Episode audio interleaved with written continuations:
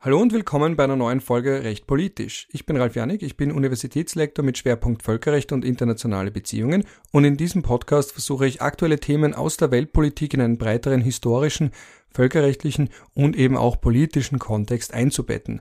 Und heute nehme ich eine Sonderfolge auf zum Verfahren vor dem Internationalen Gerichtshof zwischen Südafrika und Israel. Südafrika hat Israel ja vor dem Internationalen Gerichtshof angeklagt. Der Vorwurf lautet Völkermord, beziehungsweise ganz genau genommen, dass Israel die Völkermordkonvention, das ist ein völkerrechtlich verbindlicher Vertrag aus dem Jahr 1948, verletzt hat. Einerseits, weil Israel selbst einen solchen begeht, konkret an den Palästinensern im Gazastreifen, und andererseits, weil Israel nicht genug tut, um einen Völkermord an den Palästinensern zu verhindern bzw. zu verhüten. Das heißt, hier ist ein breiter Katalog an Vorwürfen, den Südafrika in einer 84-seitigen Anklageschrift beim Internationalen Gerichtshof eingebracht hat und dieses Verfahren hat zu so viel Aufmerksamkeit und zu so viel Interesse geführt, wie es das und da bin ich mir ziemlich sicher, in der Geschichte des Internationalen Gerichtshofs bislang noch nicht gegeben hat. Warum? Aus zwei Gründen. Zum einen, weil die globale Aufmerksamkeit heute ganz, ganz anders sich zusammensetzt, ganz anders generiert wird. Wir haben heute TikTok, wir haben heute Social Media aller Art, Twitter, wir haben Blogs und dergleichen und die Blog-Einträge, die Tweets, auch Live-Tweets zu dem Verfahren haben sich überschlagen. Also wenn man zum Beispiel schaut bei Twitter, da steht ja dann rechts, was gerade trendet. Also, dass da mal der internationale Gerichtshof steht und mit so vielen Tweets steht, hätte ich mir vor ein paar Jahren in der Form nicht gedacht. Ich hätte mir auch nicht gedacht, dass man auf TikTok alle möglichen Kurzvideos sieht, wo zum Beispiel darüber ein Scherz gemacht hat, dass einer der Juristen im Team von Israel, Malcolm Shaw, ein ganz, ganz großer Name des Völkerrechts übrigens, ich habe da auch noch vorbereitet für euch eine kurze Aufnahme von seinem Pleading, also von seinem Vorbringen, der hat einen Zettel anscheinend verloren und hat dann gesagt, someone must have messed up my papers oder so sinngemäß, also dass jemand einen seiner Zettel verloren hat und er das nicht selber war und da gab es dann alle möglichen TikTok-Videos und eines, das war ganz besonders witzig gemacht, da hat jemand mit einem Palästinensertuch eben so getan, als wäre er da unterhalb vom Rednerpult und er nimmt ihn nimmt ihm genau diesen Zettel weg. Also humoristische Einlagen, dass man sieht, selbst in den dunkelsten Stunden, man darf das ja nicht vergessen bei derartigen Verfahren und bei Verfahren, die so viel Aufmerksamkeit generieren und wo auch Völkerrechtler da ihre Argumente nerdig untereinander austauschen, eben auf Twitter, in Blogbeiträgen und dann auch in längeren Artikeln für, Academic, für akademische Journals und dergleichen, dass da ja trotzdem immer noch ein sehr, sehr ernster Fall dahinter steht, nämlich ein Krieg, der sehr, sehr blutig ist, der sehr blutig geführt wird. Israel argumentiert und verweist wiederum darauf, dass die Hamas aufgrund der Art ihrer Kriegsführung, dass sie sich inmitten der Zivilbevölkerung verschanzt, also diese mehr oder weniger als, kann man sagen, menschliche Schutzschilder zweckentfremdet missbraucht und deswegen die Kriegsführung entsprechend auch mehr zivile Opfer kostet. Südafrika wiederum und viele andere Staaten argumentieren, dass die Völkerrechtsverletzung des einen nicht die Völkerrechtsverletzung des anderen rechtfertigt und geht eben jetzt sogar so weit zu sagen, zu argumentieren, dass Israel einen Völkermord begeht. Und das ist natürlich aus historischen Gründen ganz, ganz offensichtlich ein enorm schwerwiegender Vorwurf. Ganz allgemein, Völkerrecht gilt als Crime of Crimes, als Verbrechen aller Verbrechen. Manche gehen sogar so weit zu sagen, dass der Völkermord das schwerwiegendste Verbrechen ist, das es überhaupt im Völkerrecht gibt, weil es hier um die Existenz einer nationalen, ethnischen, religiösen oder unter Anführungsstrichen rassischen Gruppe geht. Also hier geht es nicht darum, dass, wie zum Beispiel bei Verbrechen gegen die Menschlichkeit, ein systematischer Angriff auf die Zivilbevölkerung erfolgt und im Rahmen dieses systematischen Angriffs Menschen zum Beispiel gefoltert werden oder getötet werden, sondern dass es hier wirklich darum geht, eine spezifische Gruppe zumindest teilweise zu zerstören. Das ist die Definition, die wir in der Völkermordkonvention finden und das ist auch das ganz, ganz zentrale Element des Völkermords, dieser ganz spezielle Vorsatz. Es geht hier weniger um die Straftaten selbst, darunter fallen in erster Linie natürlich Tötungen, aber auch das Aussetzen einer Gruppe unter Lebensbedingungen, die für sie und ihren Fortbestand bedrohlich sind, Darunter fallen auch Handlungen wie zum Beispiel Kinder rauben und in eine andere Gruppe überführen, ihnen die Identität zu nehmen. Das ist ja etwas, was man zum Beispiel bei Russland beobachten kann, dass das ja mit Tausenden von ukrainischen Kindern getan hat und immer noch tut, die es umerziehen möchte, indoktrinieren möchte, aus ihnen Russen machen möchte, auch um sich ganz biopolitisch gesprochen zu verjüngen. Russland ist ja eine stark überaltete Gesellschaft und auch das kann eine Straftat sein, die mit entsprechendem Vorsatz auch ein Tatbestandelement des Völkermords sein kann oder zum Beispiel auch Zwangssterilisationen von Frauen, die eben auch mit der Absicht begangen werden, die mit der Absicht durchgeführt werden, dass eine Gruppe sich nicht, technisch gesprochen, reproduzieren, also nicht vermehren kann. Und diese Sprache, die vielleicht auch an Tiere erinnert, die habe ich jetzt auch bewusst gewählt. Warum? Weil es ja beim Völkermord auch darum geht, dass eine Gruppe dehumanisiert wird, also dass man ihr das Menschliche nimmt, dass man diese Gruppe mit Tieren gleichsetzt und dementsprechend auch eben Zwangssterilisationen und dergleichen an ihnen ausführt, äh, an ihnen begeht, Eben weil man hier wirklich sagt, das ist, als wollte man Tiere loswerden, als wollte man eine Plage bekämpfen. Und das erinnert natürlich an die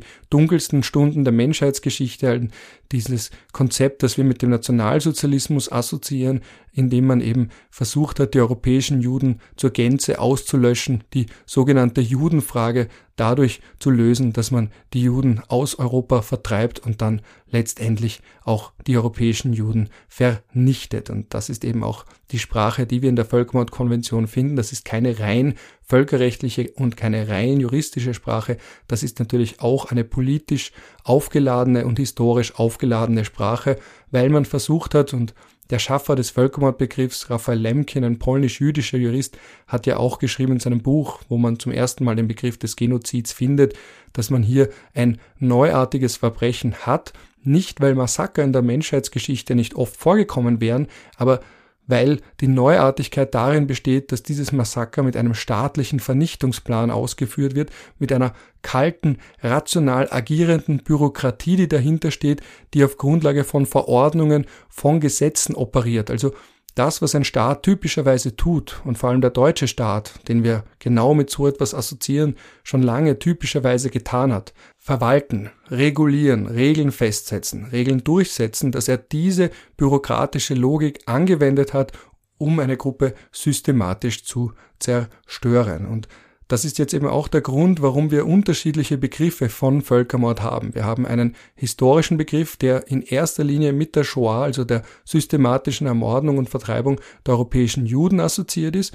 Wir haben natürlich auch einen politischen Begriff von Völkermord, der sehr oft genutzt wird, um Aufmerksamkeit zu generieren und deswegen auch bisweilen inflationär verwendet wird.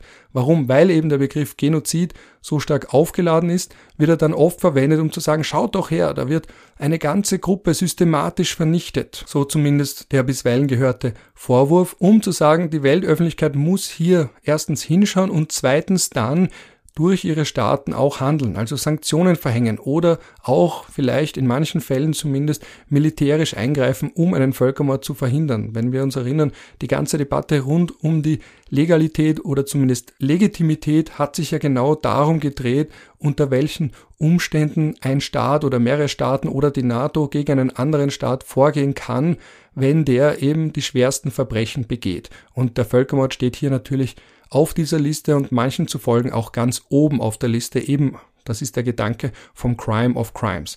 Das Gegenargument ist aber, dass man sagt, wenn man den Völkermord als das schlimmste aller Verbrechen bezeichnet, dann wertet man andere, auch enorm schwerwiegende Verbrechen ab, also die bereits genannten Verbrechen gegen die Menschlichkeit, aber auch Kriegsverbrechen und als vierten Tatbestand, den wir assoziieren mit der Responsibility to Protect, also dem politischen Konzept, dass es Situationen gibt, in denen es geboten ist, dass die Weltgemeinschaft einschreitet oder zumindest in Form des Sicherheitsrats eine militärische Intervention gegen einen Staat autorisiert, der entweder selbst Völkermord begeht oder Verbrechen gegen Menschlichkeit oder Kriegsverbrechen oder eben auch, das ist der vierte Tatbestand, ethnische Säuberungen. Also in diesen vier Fällen ist die Weltgemeinschaft dazu angehalten und sie hat das selbst auch so formuliert in einer Reihe von Dokumenten. Das wichtigste darunter ist das sogenannte World Summit Outcome Document aus dem Jahr 2005. Das war das bislang größte Zusammentreffen von Staats- und Regierungschefs aus aller Welt. Deswegen spricht man hier auch von einem Summit, also von einem Gipfeltreffen.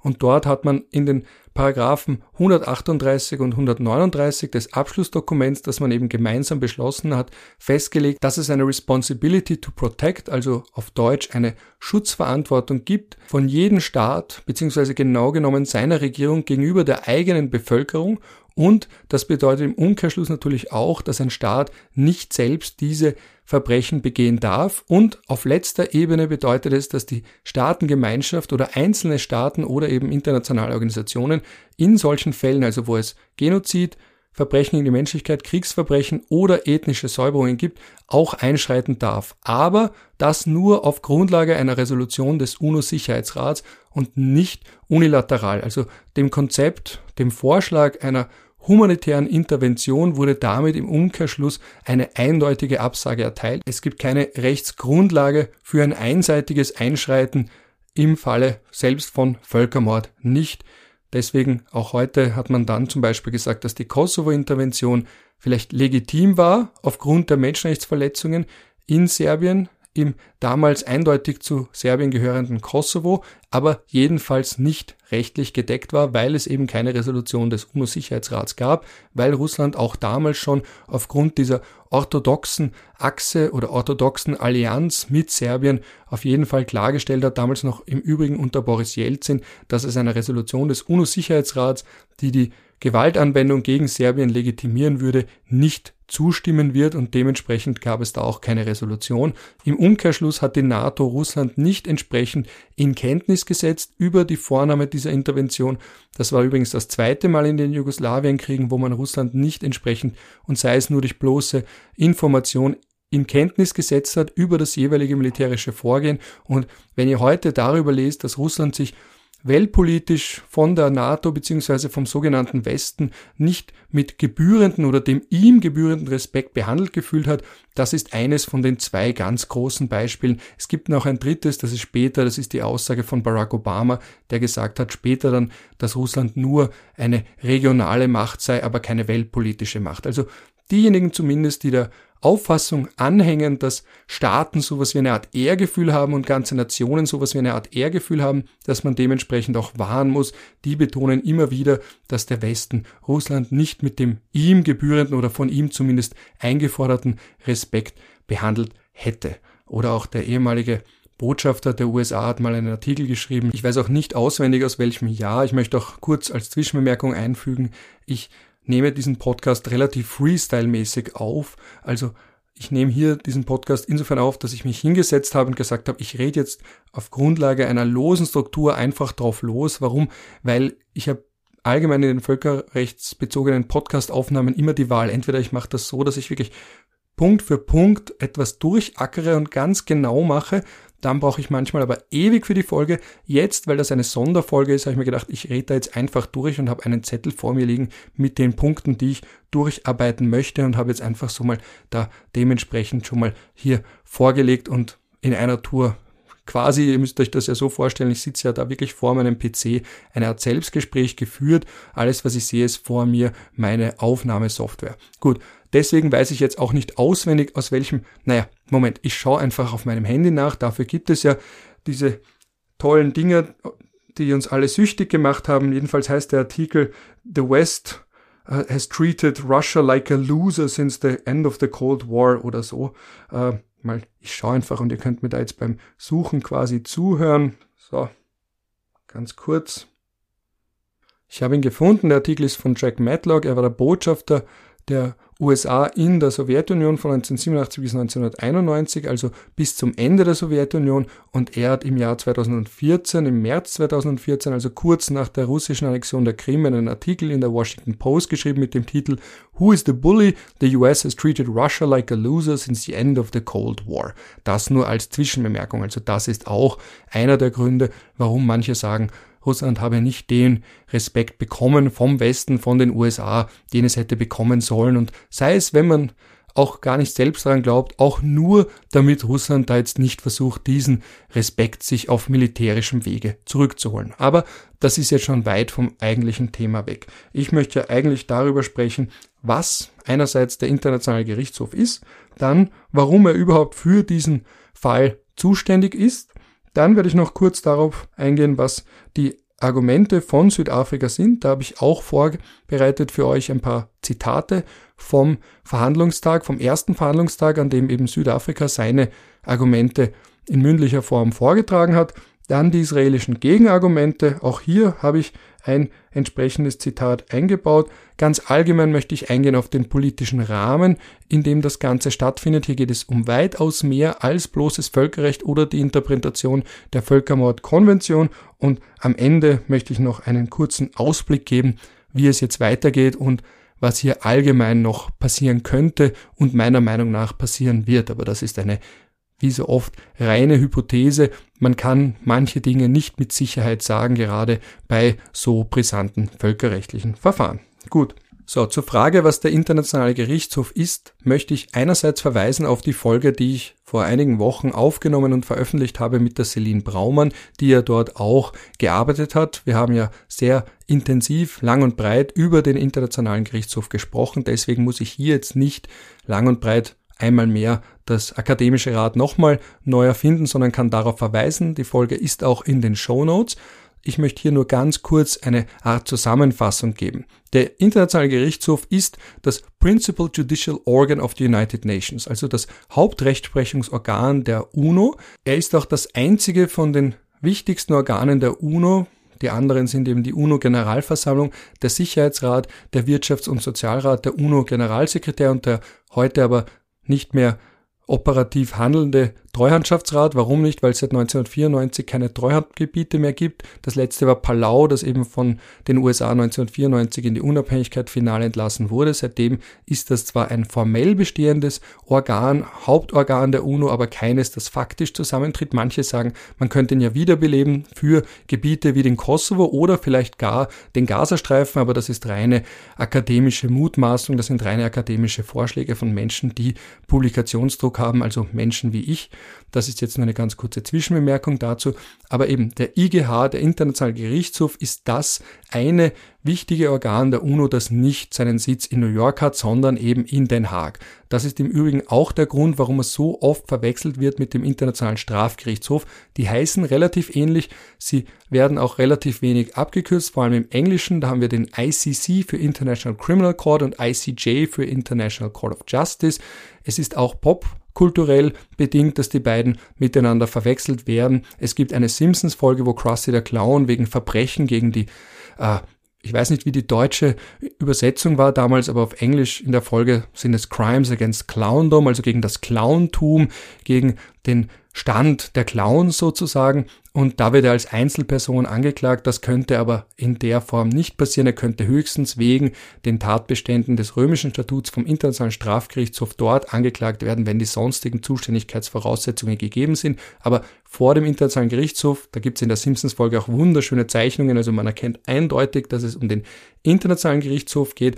Das Gebäude ist ja auch entsprechend bekannt. Es ist ein sehr schönes Gebäude, das damals von der Carnegie Stiftung errichtet wurde und schon den Vorgänger vom Internationalen Gerichtshof beherbergt hat, nämlich den Ständigen Internationalen Gerichtshof, also das Hauptrechtsprechungsorgan vom Vorgänger der UNO, nämlich dem Völkerbund, der ja viele Ähnlichkeiten hatten, auch wenn er nicht komplett ident war, auch die Statuten nicht ident waren, aber doch über weite Strecken war der natürlich der Vorgänger der UNO weil auch der Völkerbund das erste Mal war in der Geschichte, dass man versucht hat, eine politische und weltweit agierende bzw. Mitglieder aus der ganzen Welt habende internationale Organisation zu schaffen. Das geht zurück auf den Gedanken, den wir vor allem assoziieren mit Immanuel Kant, der dieses Jahr seinen 300. Geburtstag feiert, der ja auch geschrieben hat, die Schrift zum ewigen Frieden. Und diese Schrift wurde dann weiterentwickelt, einerseits mit der These, dass man eine gemeinsame weltumspannende Organisation braucht, also eine Föderation von Staaten oder von Republiken, also das, was man heute als Demokratien bezeichnet,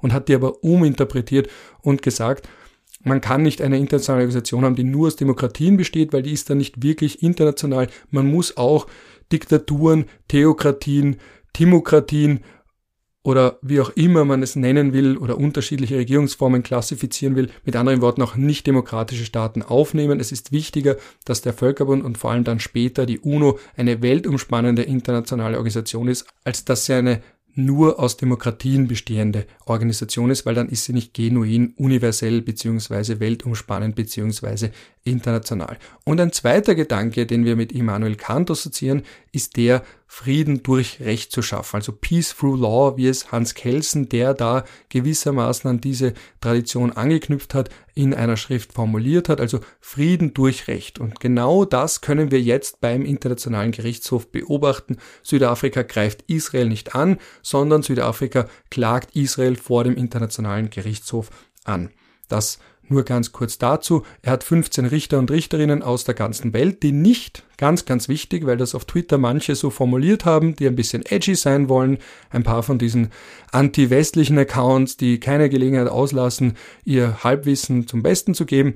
Noch einmal, die Richter dort sind natürlich und die Richterinnen sind natürlich aus den jeweiligen Staaten, aber sie sind keine Staatenvertreter. Sie sind Vertreter und Vertreterinnen des Völkerrechts als Ganzes, als Allgemeines und ihrer jeweiligen Rechtstradition im Besonderen. Also dass zum Beispiel ein Richter wie der deutsche Richter Georg Nolte die deutsche Rechtstradition dort repräsentiert, aber eben nicht Deutschland und dementsprechend auch keine Anweisungen aus Deutschland bekommt. Oder dass der Richter aus Indien die indische Rechtstradition repräsentiert und eben nicht Staatenvertreter von Indien ist und so weiter und so fort. Das ist der Grundgedanke. Es sind Repräsentanten und Repräsentantinnen des Völkerrechts und ihrer Rechtstradition. Deswegen sollen die 15 Richter und Richterinnen auch entsprechend aus den unterschiedlichsten Regionen und Kontinenten kommen. Es sitzen dort eben nicht nur Richter und Richterinnen aus dem sogenannten Westen und auch nicht nur aus dem sogenannten globalen Süden, sondern eben aus der ganzen Welt. Und das Zweite dabei, noch einmal, sie vertreten nicht ihre jeweiligen Staaten. Ihre Staaten haben sie ins Rennen geschickt. Ja, ihre Staaten mussten auch bei der UNO-Generalversammlung und beim Sicherheitsrat entsprechende Überzeugungsarbeit leisten. Ja, aber noch einmal, sobald die dort auf der Richter- und Richterinnenbank sitzen, sind sie entsprechend frei in ihren Entscheidungen und sie sollen ihre Entscheidungen auch nicht aus politischen Gründen fällen, sondern eben aus völkerrechtlichen Gründen und sie dementsprechend auch begründen. Ob das in der Praxis immer so passiert, kann man natürlich im Einzelfall bezweifeln. Ich erinnere nur an die vorläufigen Anordnungen, die gegenüber Russland erlassen wurden, wo der Internationale Gerichtshof gesagt hat, dass die Kampfhandlungen einzustellen sind, unverzüglich. Da haben genau zwei Richter, also eine Richterin und ein Richter dagegen gestimmt. Zufälligerweise die Richterin aus China, zufälligerweise der Richter aus Russland. Da kann man sich dann natürlich schon fragen, waren das völkerrechtliche Argumente, die zu diesem Abstimmungsverhalten geführt haben, während alle anderen 13 Richter und Richterinnen für die Annahme dieser vorläufigen Anordnung gestimmt haben, oder hatten die völkerrechtliche Argumente im Hinterkopf. Dabei auch noch, und dann schließe ich diesen Punkt endgültig, zu bedenken, der russische Richter hat bei den letzten Wahlen seinen Sitz verloren, eben weil hier gesagt wurde, auch wenn Russland ein Mitglied ist des UNO-Sicherheitsrats, es gibt keine festgeschriebene Regel, dass Mitglieder des UNO-Sicherheitsrats, ständige Mitglieder des UNO-Sicherheitsrats immer ein Mitglied auf der Richterbank haben müssen. Und dann hat man natürlich auch argumentiert, es ist vielleicht nicht so gut, wenn ein Richter, der offensichtlich nicht unabhängig agiert, gleichzeitig aus einem Land stammt, das offensichtlich einen Angriffskrieg gegen ein anderes UNO-Mitglied ausführt, begeht, dann könnte man vielleicht diesen Richter ersetzen. Und das hat man im Übrigen mit einem Richter aus Rumänien. Warum? Weil Rumänien und Russland aus historischen Gründen beide in der Gruppe der mittlerweile muss man sagen ehemaligen osteuropäischen Länder stammen.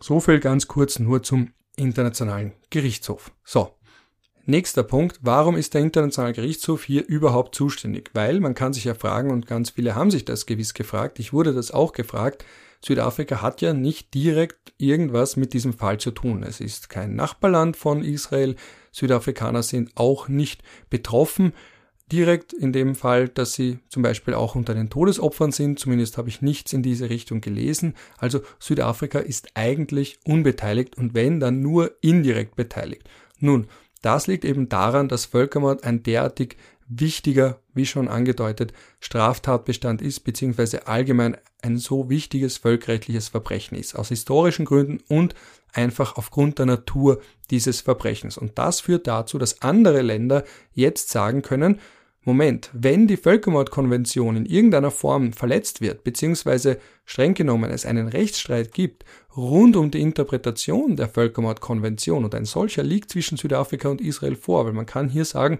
Moment einmal, Südafrika sagt, ihr verletzt die Völkermordkonvention, Israel sagt, nein, wir verletzen die Völkermordkonvention nicht, tada, wir haben einen Rechtsstreit, den man entsprechend vom Internationalen Gerichtshof beilegen lassen kann mit einem verbindlichen Urteil.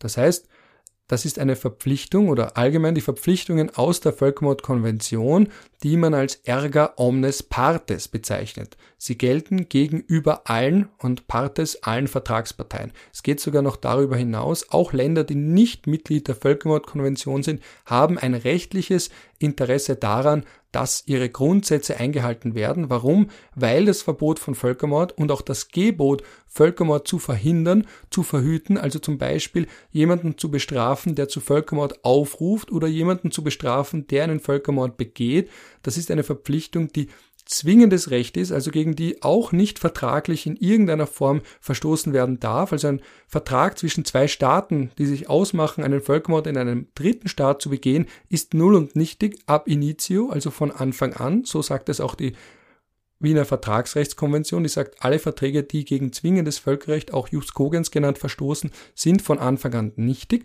Und es bedeutet auch auf prozeduraler Ebene, dass jedes Land ein Interesse daran hat, dass diese Pflicht entsprechend eingehalten wird.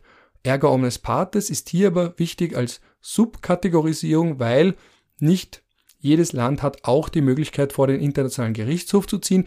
Diese Möglichkeit steht nur jenen Ländern offen, die auch Vertragspartei der Völkermordkonvention sind und dazu zählt eben auch Südafrika. Also das ist hier die rechtliche Grundlage, warum der Internationale Gerichtshof zuständig ist. Und das ist in dieser Form auch noch nicht ganz neu, weil es gibt hier einen Präzedenzfall, nämlich die Klage von Gambia gegen Myanmar vom November 2019, wo man auch sagen kann, Moment einmal, was haben Myanmar und Gambia miteinander zu tun? Nun herzlich wenig, aber auch hier gibt es den Vorwurf, dass das Militärregime in Myanmar damals noch unter der Regierungschefin Aung San Suu Kyi, also die Ikone der Friedensbewegung, einen Völkermord begangen hat und begeht an den Rohingya, also einer muslimischen Minderheit in Myanmar. Also deswegen, wie ich gerade gesagt habe, Aung San Suu Kyi war eine Ikone der Friedensbewegung, eine Ikone der Demokratiebewegung, der Freiheitsbewegung in Myanmar und auf einmal hat sie selbst übrigens persönlich vor dem Internationalen Gerichtshof in Den Haag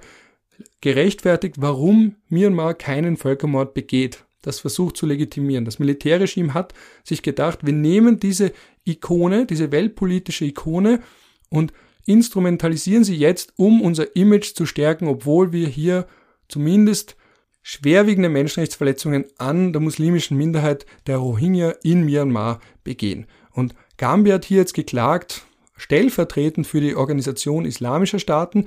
Organisationen können ja genauso wenig wie Einzelpersonen vor dem Internationalen Gerichtshof auftreten. Und da hat man dann gesagt, so, wir nehmen jetzt eines der Länder, die Mitglied sind in der Organisation islamischer Staaten. Man hat hier Gambia gewählt, aber natürlich steht dahinter wesentlich mehr. Dahinter steht die gesamte Organisation islamischer Staaten, die entsprechend auch ein kleines Land wie Gambia hier unterstützt, um dieses Verfahren gegen Myanmar zu führen.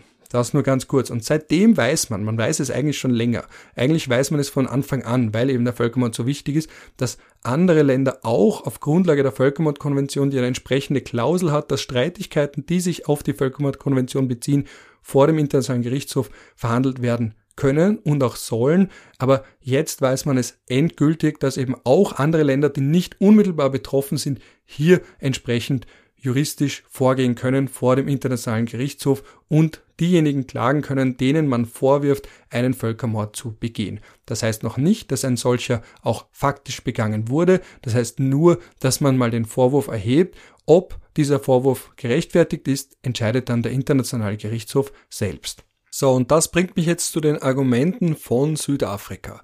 Südafrika hat eine 84-seitige Anklageschrift verfasst, in der es versucht nachzuweisen, dass Israel sowohl selbst einen Völkermord begeht, als auch nicht genug tut, um einen solchen zu verhindern bzw. zu verhüten. Also das Vorbringen von Südafrika basiert auf zwei parallelen Argumenten. Dass man sagt, Israel selbst, beziehungsweise beim Völkermord muss man ja immer bedenken, so wie es auch schon bei den Nürnberger Prozessen betont wurde, beim finalen Urteil, dass hinter einem Staat Menschen stehen. Und diese Menschen sollen sich auch nicht verstecken dürfen hinter diesem Staat beziehungsweise der Immunität eines Staates. Also Crimes are committed by men, not abstract entities, wie es bei den Nürnberger Prozessen im finalen Urteil geheißen hat.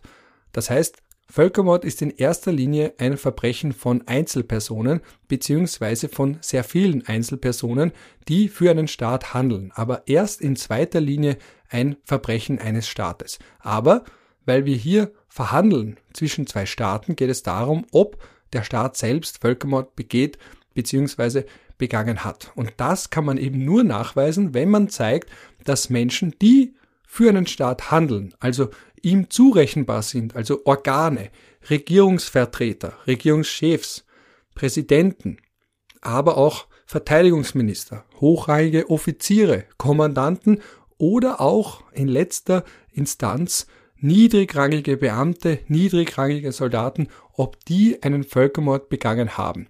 Südafrika hat sich natürlich fokussiert auf hochrangige Personen, also den Verteidigungsminister, oder eben auch Netanyahu selbst oder Staatspräsidenten Yitzhak Herzog. Warum? Einerseits, weil das politisch die brisantesten Figuren sind und andererseits, weil man ja zeigen möchte, dass nicht irgendwelche niedrigrangigen Soldaten hier vielleicht sich denken, sie wollen so viele Palästinenser töten wie nur irgendwie möglich, sondern Südafrika möchte beweisen, dass der Staat respektive die Regierung Israels hier einen solchen Spezialvorsatz hat, einen genozidalen Vorsatz, also eben die Absicht hat, die Palästinenser im Gazastreifen zumindest teilweise zu vernichten. Und das macht Südafrika, indem es eben vorlegt, eine Reihe von Zitaten. Und diese Zitate sind zum Beispiel eben diese biblischen Verweise auf das Volk der Amalekiter, die, wie es im Wikipedia-Eintrag lautet, ein räuberisches Nomadenvolk waren, das im Süden Palästinas lebte und ein Erbfeind der Israeliten waren. Und in Genesis 36,12 werden sie durch die Nennung Amaleks als Enkel Esaus in die Nachkommenschaft Isaaks und den Konflikt mit Jakob als Stammvater der Israeliten gestellt. Historisch lässt sich über das Volk der Amalekiter wenig sagen, aber und ich zitiere weiter, in der Moderne werden die Amalekiter vielfach mit Feinden Israels bzw. der Juden gleichgesetzt, darunter auch Palästinenser. Während des Israel-Gaza-Krieges ab 2023 wurden die Palästinenser bzw. die militant-islamische Hamas seitens israelischer Politiker und Medien vielfach mit den Amalekitern gleichgesetzt. Einige der Aussagen, und das ist interessant, dass das auch in der Anfangsbeschreibung, also den jeweils wichtigsten Teil in Wikipedia-Einträgen, warum? Weil das der ist, der am öftesten gelesen wird. Die näheren Informationen, so viele scrollen dann ja gar nicht mehr weiter runter. Da steht eben dann, einige der Aussagen wurden vor dem Internationalen Gerichtshof seitens des Anklägers Südafrika in einer Klage gegen Israel als Völkermordabsichten gegen das palästinensische Volk gewertet. Und da gibt's jetzt natürlich zwei Ansichten. Südafrika sagt, dass dieser Verweis auf die Amalekiter ein Verweis darauf ist, eben auf die altbiblische Zerstörung. Eben die Amalekiter wollten Israel zerstören und Auge um Auge, Zahn um Zahn. Jetzt wollen die Israeliten beziehungsweise eben die modernen Israelis, die heutigen Juden sich rächen, indem sie genau dasselbe tun. Das ist die Argumentation von Südafrika. Und dann hat man auch Zitate wie zum Beispiel von Staatspräsident Yitzhak Herzog, der eben gesagt hat, dass eine ganze Nation verantwortlich ist. Und da möchte man dann auch zeigen, ja, da geht es nicht nur um die Hamas, sondern auch um die breitere Bevölkerung im Gazastreifen. Und dementsprechend geht es auch um die Vernichtung, zumindest in teilweiser Form, der Palästinenser im Gazastreifen. Das nur als zwei von sehr vielen Zitaten, die man hier anführt, um zu zeigen, dass es eben auf höchster Regierungs- und Staatsebene Israels einen Völkermordvorsatz gibt, weil der ist eben genau das Wesenselement des Völkermords. Es ist weniger die Art der Straftaten selbst. Mord ist eine unter Anführungsstrichen normale Straftat, sondern eben die gezielte Absicht, einen solchen zu begehen. Und Eventualvorsatz reicht hier im Übrigen auch nicht aus. Also wenn ein Staat sagt, wir kämpfen gegen eine Guerilla-Gruppe und dabei werden ganz viele Menschen sterben und ja, uns stört das gar nicht, wenn dieses Volk zumindest teilweise vernichtet wird, dann ist das übrigens kein Völkermord, weil das wäre nur Eventualvorsatz, man nimmt es in Kauf. Nein, man muss das wirklich machen, weil man will, dass das Volk zumindest teilweise, wenn nicht sogar ganz zerstört wird. Das ist eben der erste große Anklagepunkt von Südafrika. Der zweite große Anklagepunkt von Südafrika ist der, dass man sagt, Israel tut auch nicht genug, um einen Völkermord zu verhindern. Das bedeutet, fernab von den Aussagen und dem großen Plan auf Regierungsebene muss Israel ja auch Einzelpersonen strafrechtlich verfolgen, die völkermordbezogene Aussagen oder zum Völkermord aufrufende Aussagen tätigen. Das können auch kleine Journalisten sein, Oppositionspolitiker, das kann auch sein ein bloßes Graffiti, das entsprechend entfernt werden muss. Also das kann bis auf die niedrigsten im wahrsten Sinne des Wortes Ebenen eines Staates gehen. Da geht es nicht nur darum, was passiert auf der höchsten Regierungs- und Entscheidungsebene, sondern was passiert auch mit jenen, die kann man sagen, eine Art genozidale Grundstimmung fördern oder Teil einer genozidalen Grundstimmung sind, in der eben ein anderes Volk wiederum dehumanisiert wird. Weil einer der großen Völkermordfälle aus den 90er Jahren hat uns das ja auch wieder in Erinnerung gerufen, dass man oft auch Menschen mit Tieren vergleicht und auch das war ja eine Aussage, die Südafrika zitiert hat, dass man hier gegen menschliche Tiere kämpft und das erinnert dann natürlich auch an die Aussagen im Zusammenhang mit dem Völkermord der Hutu an den Tutsi in Ruanda, wo man zum Beispiel auch fernab von Aussagen von Regierungsmitgliedern hatte eine Radiosendung, wo davon gesprochen wurde, dass die Tutsi Cockroaches, also Schaben sind und dementsprechend keine Menschen und dementsprechend wiederum Dehumanisierung, die macht es immer leichter und das wissen wir historisch gerade in Österreich nur zu gut, leichter unter Anführungsstrichen Menschen schlecht zu behandeln oder Menschen sogar systematisch zu töten, wenn man eben sagt oder sich selbst sagt und auch ein Staat, das im Extremfall sagt, dass es ja gar keine richtigen Menschen seien. Das nur kurz zu der Anklage Südafrikas, also eben, dass Israel selbst einen Völkermord begeht und B nicht genug tut, um einen solchen zu unterbinden, weil die Völkermordkonvention sagt nicht nur, und das übrigens nicht direkt, sondern nur aus reiner Logik, dass Staaten selbst keinen Völkermord begehen dürfen, sondern ganz, ganz wichtig ist, dass sie einen Völkermord verhindern und verhüten müssen, eben mit eigenen Straftatbeständen, die Völkermord verbieten und dann auch entsprechend daraus folgenden Handlungen, wenn jemand diese Straftatbestände verletzt. Und darunter fällt auch das bloße Aufrufen zu einem Völkermord beziehungsweise eben Hetze kann auch darunter fallen, wenn sie eben zu einer Art generalisierten genozidalen Grundstimmung in einem Land führt. Das eben zu den Argumenten Südafrikas. Und diese fokussieren sich, noch eine letzte Zwischenbemerkung, über weite Strecken nicht nur auf die Kampfführung Israels, sondern, und das noch viel mehr, auch auf die Blockadepolitik, also eben auch auf das Nichtzulassen von ausreichenden Hilfsgütern. Dass man hier sagt, da ist nicht nur die massenhafte Tötung ein Problem, sondern vielmehr auch, dass die Lebensbedingungen so gravierend sind, so drastisch sind, dass eben sehr viele Palästinenser dadurch gefährdet werden und ganz allgemein das Risiko besteht oder es sogar schon dazu gekommen ist, dass die Palästinenser zumindest teilweise vernichtet wurden bzw. werden. Das auch noch als Zwischenbemerkung, weil mir das jetzt noch ad hoc eingefallen ist.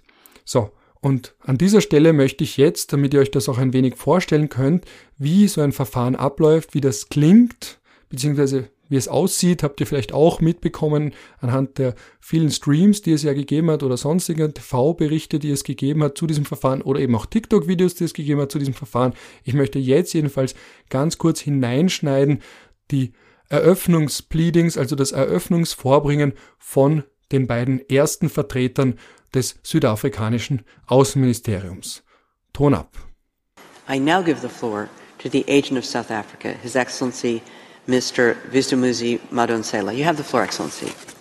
Madam President, distinguished members of the court, it is an honor and a privilege for me to appear before you today on behalf of the Republic of South Africa.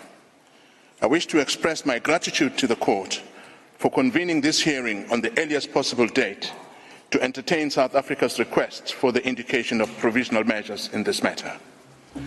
In our application, South Africa has recognized the ongoing Nakba of the Palestinian people through Israel's colonization since 1948, which has systematically and forcibly dispossessed, displaced, and fragmented the Palestinian people, deliberately denying them their internationally recognized inalienable right to self determination and their internationally recognized right of return as refugees to their towns and villages in what is now the State of Israel. We are also particularly mindful of Israel's institutionalized regime of discriminatory laws, policies, and practices designed and maintained to establish domination, subjecting the Palestinian people to apartheid on both sides of the Green Line. Decades long impunity for widespread and systematic human rights violations has emboldened Israel in its recurrence and intensification of international crimes in Palestine. At the outset, South Africa acknowledges that the genocidal acts and omissions by the State of Israel inevitably form part of a continuum of illegal acts perpetrated against the people, Palestinian people since 1948. The application places Israel's genocidal acts and omissions within the broader context of Israel's 75 year apartheid, 56 year occupation, and 16 year siege imposed on the Gaza Strip, a siege which itself has been described by the director of UNRWA affairs in Gaza as a silent killer of people. As the Committee on the Elimination of Racial Discrimination warned on December 21st, hate speech and dehumanizing discourse targeted at Palestinians is raising severe concerns regarding Israel and other states' parties' obligation to prevent crimes against humanity and genocide in the Gaza Strip. This warning has been followed by a succession of warnings including by 37 United Nations uh, special rapporteurs, of the failure of the international system to mobilize to prevent genocide in Gaza. Today, we are joined in court by representatives of the Palestinian state, the Palestinians who work in the fields of human rights, including residents of Gaza who were in Gaza just a few days ago. They are some of the lucky ones who managed to get out of Gaza. Their future and the future of their fellow Palestinians who are still in Gaza depend on the decision this court will make on this matter. With the leave of the court, I now call upon His Excellency Mr. Ronald Lamola, Minister of Justice of the Republic of South Africa, to make South Africa's substantive opening remarks. I thank the agent of South Africa for his statement, and I now invite the Minister of Justice and Correctional Services for the Republic of South Africa, His Excellency Mr. Ronald Lamola, to take the floor. You have the floor, Excellency. Thank you, Madam President, and distinguished members of the court. It is an honor for me to stand here in front of you on behalf of the Republic of South Africa on this exceptional case in extending our hands across the, the miles to the people of Palestine, we do so in full knowledge that we are part of a humanity that is at one. These were the words of our founding president, Nelson Mandela. This is the spirit in which South Africa acceded to the convention on the prevention and punishment of crime of genocide in 1998. This is the spirit in which we approach this court as a contracting party to the convention. This is a commitment we owe to the people of Palestine and Israelis alike. As previously mentioned, the violence and the destruction in Palestine and Israel did not begin on the 7th of October 2023. The Palestinians have experienced systematic oppression and violence for the last 76 years on 6 October 2023 and every day since October the 7th, 2023. Ja, so viel dazu. Ganz am Anfang habt ihr im Übrigen gehört, die Präsidentin des Internationalen Gerichtshofs, das ist im Moment die US-amerikanische Richterin Donahue, aber da geht es nicht darum, dass sie mehr Macht hätte als die anderen, sondern sie ist diejenige, die alle durch das Verfahren leitet. Also irgendwer von den 15 Richtern und Richterinnen, beziehungsweise im vorliegenden Fall sind es sogar 17, weil sowohl Südafrika als auch Israel einen sogenannten Ad-Hoc-Richter bestellt haben, also einen zusätzlichen von sich bestellten Richter entsandt haben, damit sie auch auf der Richterbank in der ein oder anderen Form vertreten sind. Die sind übrigens schon relativ nahe am Staatenvertreter, das weiß man auch. Die werden in den wenigsten Fällen gegen das Land stimmen, das sie entsandt haben, das weiß man auch.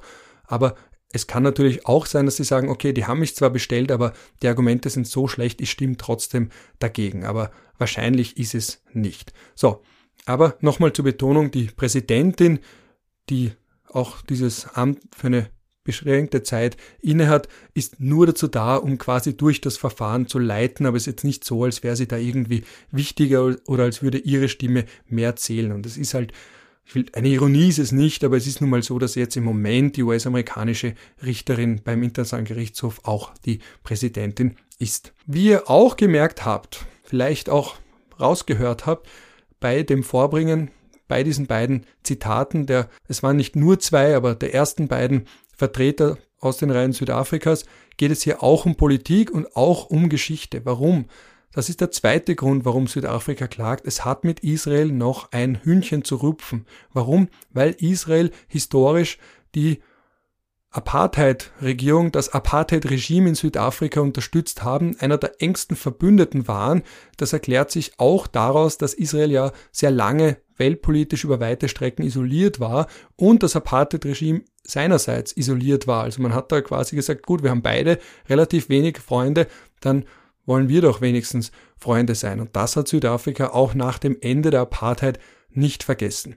Der zweite historische Grund, warum Südafrika hier ein besonderes Interesse hat, ist der, dass der African National Congress, also die ANC, diese 1994 in Südafrika regierende Partei, die eben auch die Partei von Nelson Mandela ist oder eben war, er lebt ja nicht mehr, die hat ihren Kampf gegen die Apartheid wiederum ebenfalls parallel zum Kampf der Palästinenser, beziehungsweise genau genommen der Palestine Liberation Organization, also der PLO und der Yasser Arafat, geführt. Und die beiden wurden auch bei der UNO über weite Strecken sehr ähnlich behandelt. Beide wurden aufgewertet, beide wurden eingeladen, jeweils dann, wenn eben über Südafrika oder den Nahostkonflikt gesprochen wurde, zumindest Vertreter zu entsenden. Sie hatten zwar kein Stimmrecht, aber sie wurden angesehen als die legitimen Vertreter ihres jeweiligen Volkes. Und Südafrika ist ja ein Lehrbuchbeispiel dafür, dass eine effektive Regierung bei der UNO nicht anerkannt wurde, mit dem Argument, dass sie ja nicht die gesamte Bevölkerung vertreten bzw. abgebildet hat, sondern nur die weiße Minderheitsbevölkerung. Also man hat hier wirklich gesprochen von einem Racist Minority Regime und dementsprechend auch nicht die Vertreter, also ihre Beglaubigungsschreiben akzeptiert bei der UNO-Generalversammlung. Also Südafrika war Mitglied bei der UNO, aber es wurde so getan, als gäbe es keine Vertreter. Der Sitz Südafrikas bei der UNO-Generalversammlung ist damit leer geblieben, weil es eben über weite Strecken, wie gesagt, isoliert war und der African National Congress, die Partei von Nelson Mandela, der ja jahrzehntelang eingesperrt war, die hat wiederum ihren Kampf Hand in Hand mit den Palästinensern geführt, ihren jeweiligen Kampf geführt.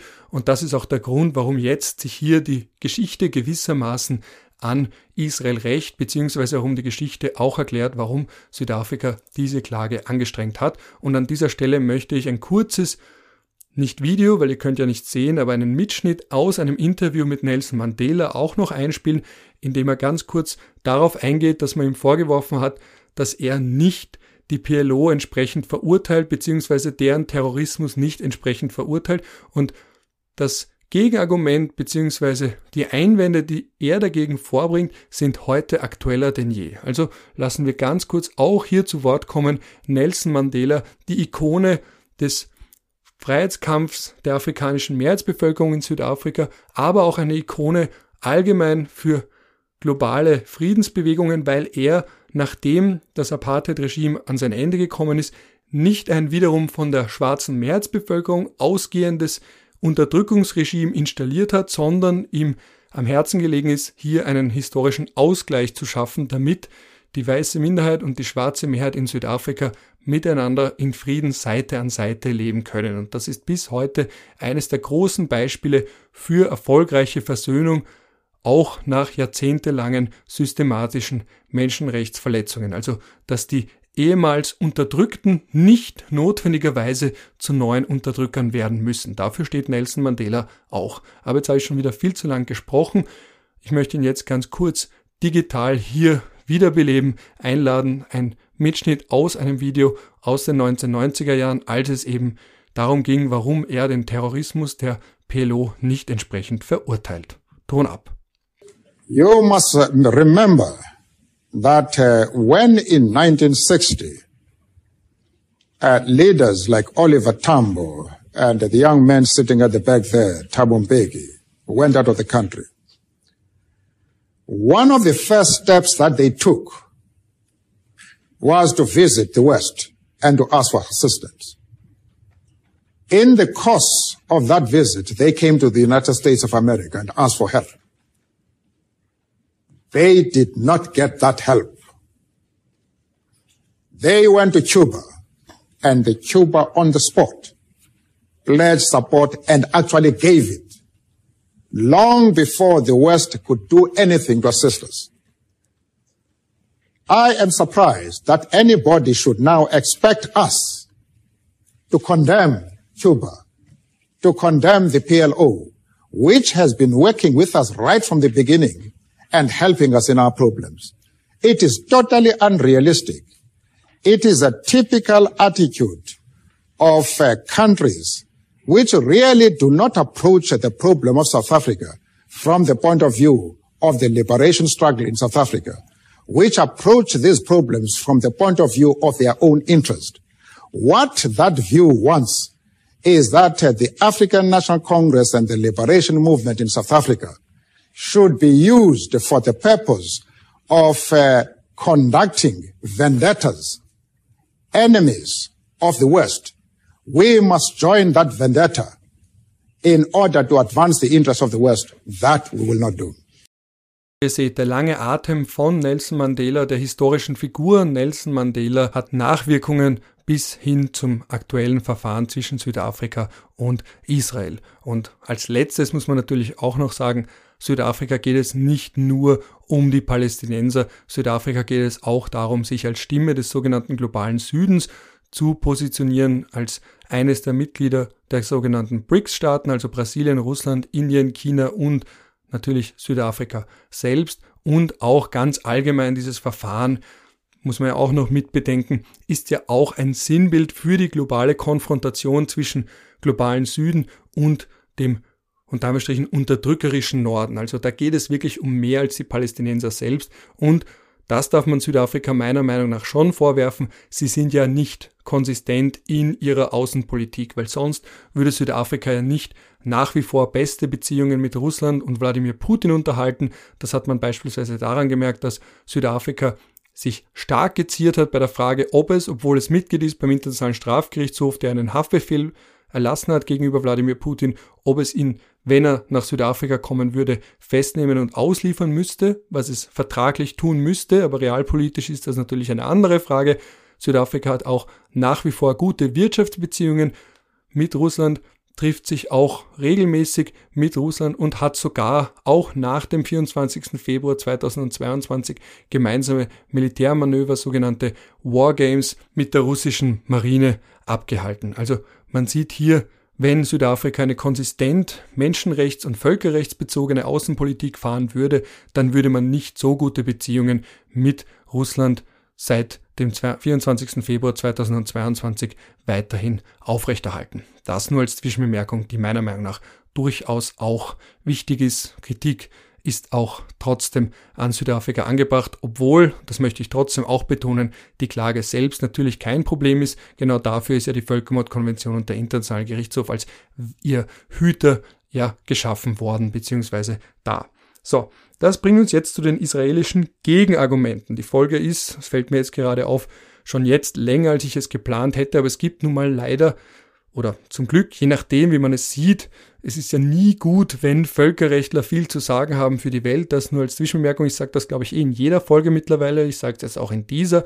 Ähm, aber ja, dieses Thema braucht nun mal viel Raum und das ist der Vorteil von Podcast-Folgen. Man hat hier viel zeitlichen Raum. So. Das bringt mich jetzt zu den israelischen Gegenargumenten. Israel selbst muss hier sich auf zwei Ebenen verteidigen. Einerseits politisch. Warum? Weil dieser Vorwurf zu sagen, schaut her, die ehemaligen Opfer werden jetzt zu Tätern natürlich auch politisch für Israel ganz, ganz schwer wiegt und das hat auch erklärt, meiner Meinung nach, warum die Reaktion aus dem Außenministerium teilweise auf nicht rechtlicher Ebene, eben auf politischer Ebene so drastisch ausgefallen ist. Warum man hier sogar gesagt hat, dass Südafrika der juristische Arm der Hamas wäre. Das ist natürlich eine Eskalationsrhetorik, die mit dem Völkerrecht nichts zu tun hat, aber das ist natürlich auch, weil das für Israel und die israelische Regierung ein derartig sensibles Thema ist. Und das hat man auch gesehen in der Reaktion von anderen Ländern, beispielsweise und vor allem Österreich und noch viel mehr Deutschland, die auch klargestellt haben, dass sie diese Klage für unbegründet halten und Deutschland hat auch angekündigt, dass es sich diesem Verfahren als Nebenintervenient anschließen wird und auf Seiten von Israel hier auftreten wird. Wiederum historisch gewachsene Rolle, die fast schon bedingungslose Solidarität bedeutet. Was argumentiert Israel jetzt? Also Israel betont einerseits natürlich, dass heute über weite Strecken schon in Vergessenheit, zumindest scheinbar, zumindest kommt es mir so vor, geratene Massaker vom 7. Oktober, also die massenweise Tötung von 1200 israelischen Staatsbürgern, die, man kann es nicht oft genug sagen, zahlenmäßig größte Tötung von Juden seit Ende des Zweiten Weltkriegs. Das ist das 9-11 für Israel, für die israelische Bevölkerung und für Israelis ist das bis heute unvorstellbar, dass niemand mehr darüber spricht, sondern man nur noch über den Krieg gegen die Hamas spricht und Israel jetzt auf weltpolitischer Ebene so stark verurteilt wird und niemand mehr darüber spricht, was diesen Konflikt eigentlich ausgelöst hat. Das zum politischen Hintergrund. Rein rechtlich argumentiert Israel einerseits mit dem Selbstverteidigungsrecht und andererseits auch damit, dass es das humanitäre Völkerrecht einhält und damit einhergehend damit, dass es sehr schwer ist, einen möglichst sauberen Krieg zu führen, weil ja die Hamas sich unter der Zivilbevölkerung versteckt bzw. sich gezielt mit dieser vermengt. Also eben aus der Mitte der Zivilbevölkerung heraus operiert, Raketen abschießt, sich selbst dann wiederum in Tunneln versteckt, in Spitälern versteckt und dergleichen. Und dann sagt es eben auch noch, dass selbst wenn es zu Verletzungen kommt, einzelnen oder eben zumindest fragwürdigen Handlungen aus Sicht des humanitären Völkerrechts, also dem Recht, das Konflikte regelt, dass das immer noch jedenfalls kein Völkermord ist. Also selbst wenn es böse ist, es ist nicht ganz so böse. Oder selbst wenn es rechtswidrig ist, dann ist es nicht rechtswidrig in dem Sinne. Selbst wenn es schlecht ist, dann ist es nicht ganz so schlecht. Das ist hier das zweite Argument. Und Israel sagt auch, das ist aber das Schwächste, dass es hier eigentlich gar keinen Rechtsstreit mit Südafrika gibt, weil ja Südafrika ja gar nicht erst richtig versucht hat, auf Israel einzuwirken, aber das hat, Israel, hat Südafrika ja auch getan. Also das ist das Prozedurale ganz allgemein. Man weiß ja, wenn Juristen sich einem gewissen Thema gar nicht erst stellen wollen, dann versuchen sie es überhaupt ganz im Keim zu ersticken. Und das kann man natürlich dann tun, wenn man sagt, es sind Fristen abgelaufen oder es gibt gar keinen Rechtsstreit oder der Rechtsstreit ist nicht von der Zuständigkeit des Internationalen Gerichtshofs erfasst, aber das liegt hier nicht vor. So, das bringt mich jetzt zu dem nächsten Zitat von Malcolm Shaw, das ist einer der ganz, ganz großen Völkerrechtler, das ist sozusagen der Lionel Messi oder für die Jüngeren unter euch der Kilian Mbappé des Völkerrechts. Er hat das Völkerrechtslehrbuch schlechthin verfasst. Das ist auch das Völkerrechtslehrbuch, mit dem ich schon damals gelernt habe. Es ist es bis heute eines der Standard-Lehrbücher zum Völkerrecht und jetzt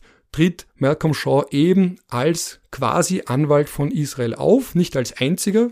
Es gibt ja wie ihr auch gesehen habt beim Zitat von Südafrika, immer eine Reihe von Juristen, die für einen Staat auftreten. Das ist oft eine Mischung aus internationalen Experten und Experten aus den eigenen Reihen, aus dem eigenen Außenministerium oder Völkerrechtlern aus dem eigenen Land, die aber trotzdem an Universitäten vielleicht tätig sind und nicht für das jeweilige Außenministerium tätig sind. Und man hat sich hier mit Malcolm Shaw eben gewissermaßen einen All-Star geholt, einen Kilian Mbappé, einen Lionel Messi, einen LeBron James, wenn man es so will, also einen ganz großen Namen in seinem Feld. Lionel Messi oder LeBron James oder Cristiano Ronaldo sind wahrscheinlich die besseren Beispiele. Warum? Weil Malcolm Shaw natürlich ein gewisses Alter bereits erreicht hat. Ganz allgemein beim Internationalen Gerichtshof, auch bei den Richtern und Richterinnen, sind viele ältere Persönlichkeiten dabei. Das ist für viele die Krönung der akademischen Karriere. Und Malcolm Shaw und manche werfen ihm vor, er hat seine akademische Karriere jetzt nicht gekrönt, sondern ihr verpasst einen dunklen Fleck damit, dass er für Israel vor dem Internationalen Gerichtshof auftritt. So viel dazu, nur als Zwischenbemerkung, wer diese Person ist und warum ich das Zitat von ihm ausgewählt habe. Jetzt möchte ich aber eben ganz kurz das abspielen und unter anderem, das ist aber ein ganz, ganz kleiner Punkt dabei, nur auch wegen seinem British English. Das erinnert mich so ein bisschen an The Crown, wenn ich mir diese ganz kurze Bemerkung erlauben darf. Ton ab. I now invite Professor Malcolm Shaw to take the floor. You have the floor, Professor Shaw. Madam President and members of the court, It is a great honour to appear before you again and a privilege to appear on behalf of the State of Israel. It is my task today to address the issues falling within the general categories of prima facie jurisdiction and the preservation of alleged rights sought to be protected. However, I would like first to make a preliminary comment about the key question of context, which constitutes the framework for the consideration of this request for the grant of provisional measures. South Africa casts its net widely. In its application, it uses the word context many times. In particular, it declares that it is important to place the acts of genocide in the broader context of Israel's conduct towards the Palestinians during its 75 year long apartheid. Leaving aside the outrageous nature of that statement, why stop at 75 years? Why not refer to 1922 and the approval by the Council of the League of Nations of the British Mandate? Or 1917, the proclamation of the Balfour Declaration? Maybe also include the entry into the land of Israel of the Israelite tribes some 3,500 years ago. No. The immediate and proximate context for the specific allegations of genocide claimed by South Africa lies in the events of the 7th of October, when Hamas militants and other armed groups and individuals stormed into the internationally recognized sovereign territory of Israel and committed acts of barely credible atrocity. It was these events that truly constitute the real context for South Africa's allegations. Indeed, such acts may be seen as the real genocide in this situation.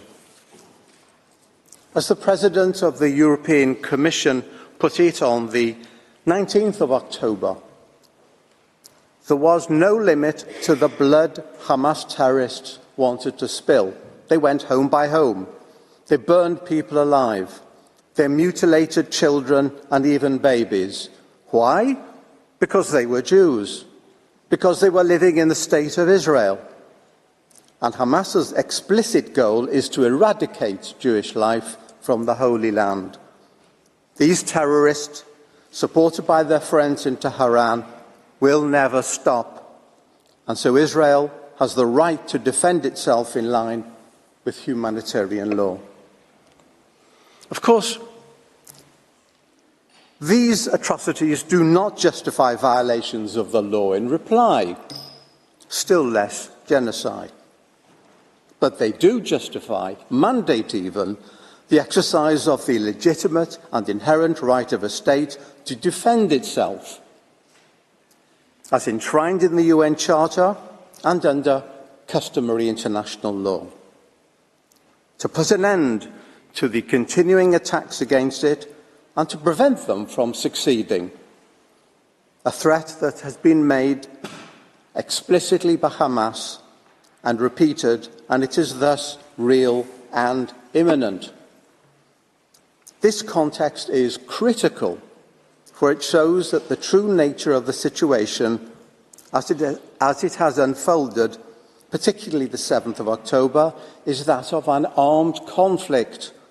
A heavily armed militia and its allies precipitated egregious hostilities, and the consequences lie everywhere.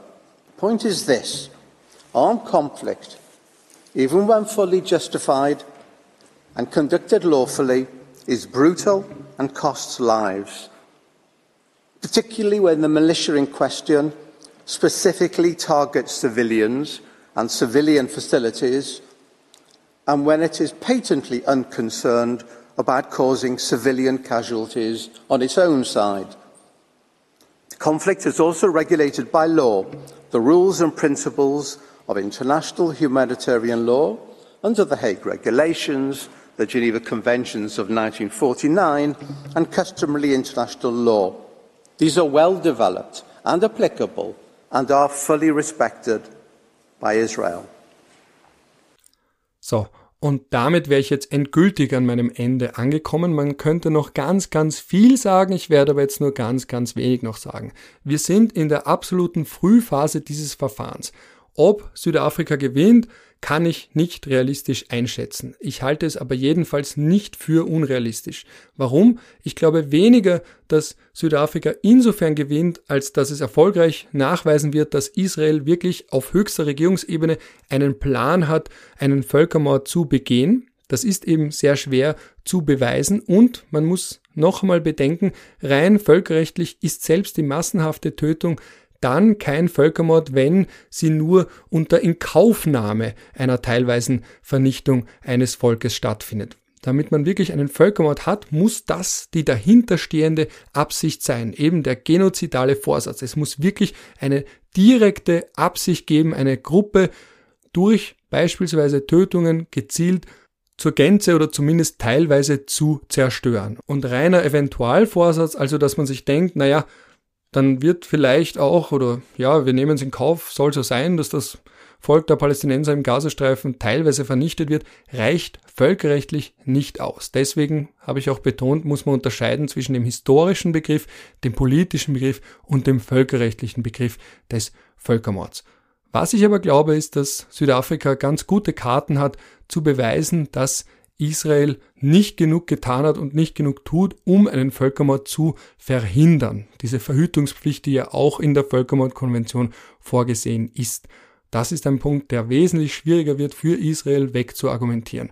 Dass man eben nicht der in der Völkermordkonvention festgelegten Verpflichtung nachgekommen ist, einen Völkermord zu verhindern und dementsprechend auch diejenigen strafrechtlich zu verfolgen, die dazu aufrufen, Hetze verbreiten und dergleichen. Und das ist ein Kritikpunkt, der auch aus Israel selbst immer wieder gekommen ist, wo auch hier zahlreiche Prominente gesagt haben, die strafrechtlichen Behörden müssen hier mehr tun und es ist hier auch schon was passiert und das ist wiederum ein Beispiel dafür, dass Israel selbst hier dieses Verfahren ernst nimmt und auch ein Beispiel dafür, dass das Völkerrecht durchaus eine Wirkung entfalten kann, eben auf Staaten, auf ihr Verhalten entfalten kann und dass jetzt allem Anschein nach auch hier die strafrechtlichen Behörden, die Staatsanwaltschaften in Israel mehr tun, um derartige Aussagen strafrechtlich zu verfolgen. Und das bringt mich zum letzten Punkt, was passiert jetzt in den nächsten Wochen? Warum nur die nächsten Wochen? Weil das Verfahren selbst kann sich über Jahre ziehen. Wie gesagt, die Klage von Gambia gegen Myanmar war im November 2019. Wir haben immer noch kein finales Urteil. Das kann sehr lange dauern.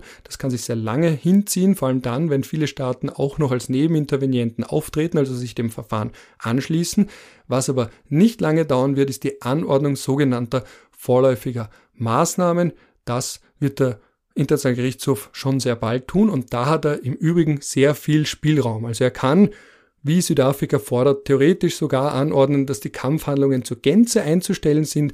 Er kann anordnen, dass mehr Zugang zu gewährleisten ist für Hilfsorganisationen und für Hilfsgüter, also dass die Blockadepolitik in der Form nicht mehr aufrechterhalten wird.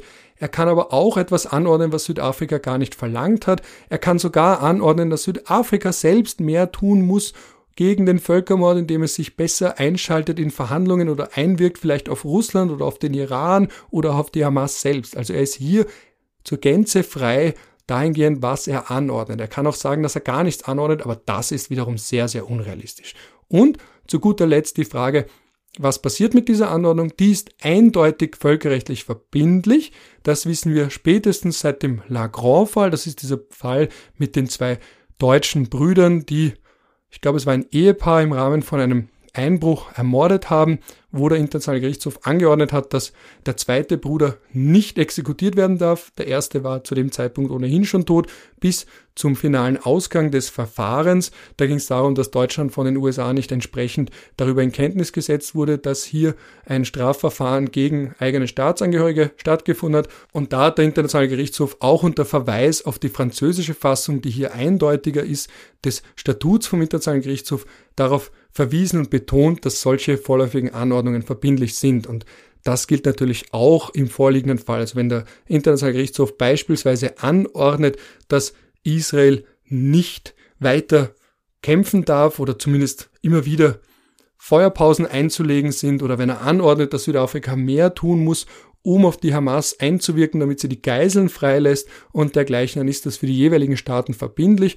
Ob sie sich dann auch wirklich daran halten, steht natürlich auf einem anderen Blatt, aber mehr politischen Druck wird es auf jeden Fall erzeugen und dieser politische Druck wird dann innenpolitisch natürlich auch in anderen Ländern, die Israel beispielsweise unterstützen, weitergegeben. Ich denke hier an die USA, ich denke auch an Deutschland und natürlich auch an kleinere Länder wie Österreich. So, jetzt könnte ich noch weiter ausholen und darüber sprechen, wie dieses Verfahren eine globale Konfrontation ist zwischen BRICS und globalen Süden und dem Westen, also das noch viel, viel stärker thematisieren, ob das auch der Moment ist, wo der Westen seine Vormachtstellung auch im Völkerrecht endgültig eingebüßt hat. Ich könnte auch noch darüber sprechen, ob der Internationale Gerichtshof Experten beiziehen kann und welche Experten er beiziehen kann. Ich könnte noch sprechen über das Verfahren rund um den Völkermord in Srebrenica, wo Serbien nicht verurteilt wurde, weil es selbst einen begangen hat, aber dafür verurteilt wurde, dass es nicht genug getan hat, um einen zu verhindern, weil man ja die Miliz unter Ratko Mladic unterstützt hat und eben nicht darauf hingewirkt hat, dass sie eben keinen Völkermord begehen und so weiter und so fort. Das werde ich aber nicht tun, weil die Folge jetzt schon sehr lange dauert und sonst komme ich an gar kein Ende mehr. Wie gesagt, ich habe hier mehr oder weniger in einer Wurst durchgesprochen, weil ich eben so viele Anfragen, auch medial, aber auch im Freundeskreis bekommen habe zu dem Thema und mir dachte, gut, ich nehme jetzt ad hoc noch eine Folge auf, ohne mich jetzt ganz, ganz intensiv vorzubereiten. Dafür wirkt es ein bisschen natürlicher, kann aber auch bedeuten, dass, so wie hier ihr mir zuhören musstet, quasi zuhören musstet, wie ich auf meinem Handy kurz gegoogelt habe, wie dieser Artikel heißt zu Russland, wie Russland behandelt wurde und kann auch bedeuten, dass ich sehr weit aushole. Ja, so bin ich halt auch ein bisschen, ich neige zum Meandern. Aber Stichwort Meandern, damit das jetzt an sein Ende kommt. Ich danke fürs Zuhören. Ich hoffe, es war für euch interessanter Hintergrund. Ich bitte auch ganz zuletzt, ganz am Schluss noch darum, bitte nicht mir irgendwas vorwerfen in die eine oder andere Richtung. Ich gebe mir wirklich Mühe hier, das einfach nur rechtlich darzustellen, was die rechtlichen Argumente sind und die Gegenargumente sind und der allgemein breitere Rahmen. Da draußen ist genug Meinung. Ich versuche mich mit meiner Meinung so weit wie möglich, aber nicht zur Gänze, bewusst nicht zur Gänze zurückzuhalten, weil es da gerade bei dem Konflikt ohnehin schon genug gibt. Aber bitte eben das Principle of Charity hier anwenden, also eben der Grundgedanke, dass ich es selbst möglichst gut meine und einfach nur versuche, eine Art Diskussionsgrundlage oder eben eine Informationsgrundlage für euch da draußen zu schaffen. So, jetzt habe ich aber wirklich schon genug gesprochen. Die Folge ist an ihr Ende gekommen. Mir bleibt nur noch meine übliche Schlussformel. Je nachdem, zu welcher Tages- und Nachtzeit ihr hier reingehört habt, wünsche ich euch einen schönen startenden Tag, einen schönen Rest vom Tag, vielleicht einen guten Abend oder eben auch eine gute Nacht. Brings to an end the single round of oral argument of Israel, as well as the present series of sitting. In accordance with the usual practice, I shall request the agents of both parties to remain at the court's disposal to provide any additional information the court may require. The court will render its order on the request for the indication of provisional measures submitted by South Africa as soon as possible. The agents of the parties will be advised in due course as to the date on which the court will deliver the order in public sitting. Since the court has no other business before it today, the sitting is declared closed.